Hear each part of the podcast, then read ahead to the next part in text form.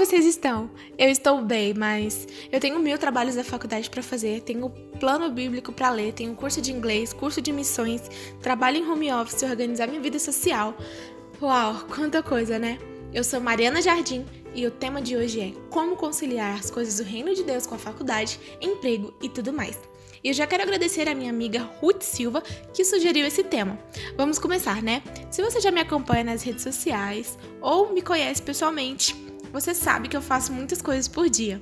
Já me disseram que meu dia parece ter mais que 24 horas. E eu falo que sim, hum, porque eu sei organizar o meu tempo. E o importante aqui é você compreender que nem todos os dias você conseguirá cumprir aquilo que você se propôs a fazer. E não fique triste se você não conseguir fazer aquilo que você precisa. Nós não temos total controle de tudo. E não se frustre, sabe? se você não atingiu seus objetivos. Essa semana eu estava vendo a live da Mai e da Ellen e elas apresentaram vários conceitos importantes sobre produtividade cristã. E elas disseram que a produtividade cristã não é o que fazemos, mas sim a nossa motivação no fazer, que nós devemos fazer tudo para a glória de Deus.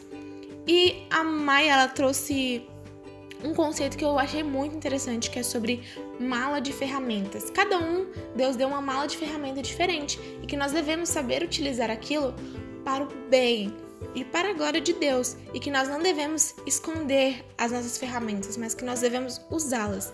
E ela também falou sobre a prioridade que aquilo que nós colocamos mais tempo, aquilo que nós investimos realmente o nosso tempo, aquilo sim é a nossa prioridade.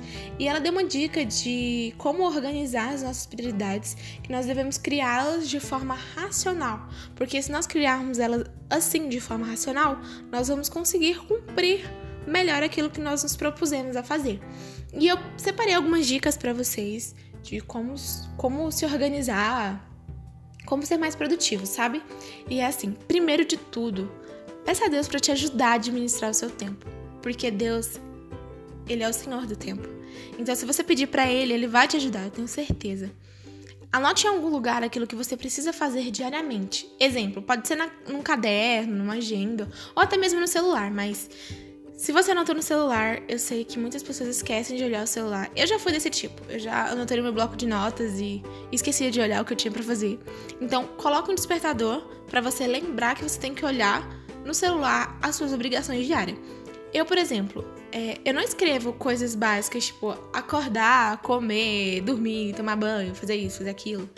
Não, eu escrevo apenas as atividades que eu tenho que realizar no dia. Exemplo: trabalho de assessoria, revisar pesquisa, terminar uma reportagem de web, plano bíblico, fazer texto, fazer poema. Sabe, anote o que é essencial que você precisa fazer naquele dia ou naquela semana. E quando, quando eu faço, eu vou colocando uns quadradinhos para marcar como se fosse um Vzinho, de tipo, missão cumprida. Eu não sei para vocês, mas isso me ajuda e eu penso, cara, eu tenho que ir para a próxima missão, eu já cumpri essa, agora é a próxima. E antes de escrever na agenda, anote numa folha em branco, porque aí te ajuda a organizar melhor é, aquilo que você precisa fazer durante o dia. Não procrastine, gente. Procrastinação, não. É, mas também não queira fazer tudo de uma vez, sabe? Porque você pode se encher de várias coisas e isso pode ser prejudicial mas se esforce para cumprir tudo aquilo que você se propôs. Mas, como eu disse, sabe, tem dias que nós não vamos conseguir fazer tudo aquilo que nós queria, quisermos. Mas, assim, uma coisa muito importante também é tire um ou dois dias para descansar ou fazer coisas que você gosta, coisas que realmente te, te dão prazer, sabe, te deixam felizes. Tem gente que vê série, tem gente que lê, tem gente que não faz nada. Eu, por exemplo, gosto de ler a Bíblia e aprender mais sobre Deus. Isso me deixa mais tranquila. Eu tiro um tempo maior para realmente me dedicar àquilo. E uma coisa, não se cobre tanto, nem se compare. Você não é perfeito e você não é obrigado a ser perfeito. E a minha experiência com o emprego é que esse é meu primeiro emprego, é o estágio que eu estou agora. Eu digo que eu tenho três empregos, pois eu trabalho na assessoria para duas pessoas diferentes e na emissora do governo. Enfim, nada fácil, né, gente? Mas eu consigo fazer minha organização com calma. Sim, a calma é algo muito importante. Não se desespere e não queira fazer tudo como eu disse, sabe? Talvez eu sei que você pode ter mil coisas para fazer, Mas comece com a calma, sabe? Comece orando e pedindo paz a Deus, calma, força e sabedoria, porque tudo vai se resolver. Não sofra por antecipação. E sobre o tempo com o reino de Deus, eu creio que entra muito no critério da constância e da inconstância. Sabe, Deus não quer que você o busque por obrigação, mas sim porque o seu coração deseja estar com Ele. E o tempo não define a qualidade. Exemplo, se você tirar 10 minutos do seu dia, que sejam os 10 minutos realmente totalmente rendidos a Ele, a sua mente e o seu coração fixos nele. Deus ele quer muito um tempo de qualidade com você. Não é sobre tempo, mas é sobre qualidade, entende? E esse foi o podcast de como organizar a sua vida, como organizar a faculdade, emprego e vida com Deus.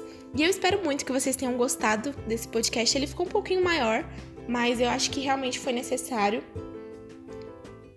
e eu fiz ele com todo carinho para vocês e eu fiquei feliz com todos os feedbacks passados e eu espero que o feedback desse também seja positivo. Vocês são muito amados e até o próximo.